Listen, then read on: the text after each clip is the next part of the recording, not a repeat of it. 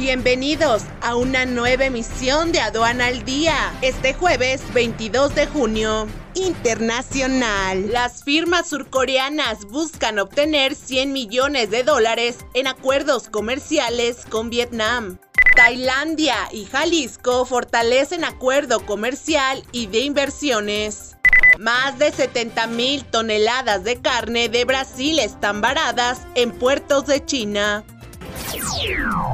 Nacional. André Georges Fullón será el nuevo director de las aduanas de México. El SAT anuncia que hará mejoras a la carta porte. Nearshoring agregaría 35 mil millones de dólares en exportaciones a México. Este es un servicio noticioso de la revista Estrategia Aduanera. EA Radio, la radio aduanera.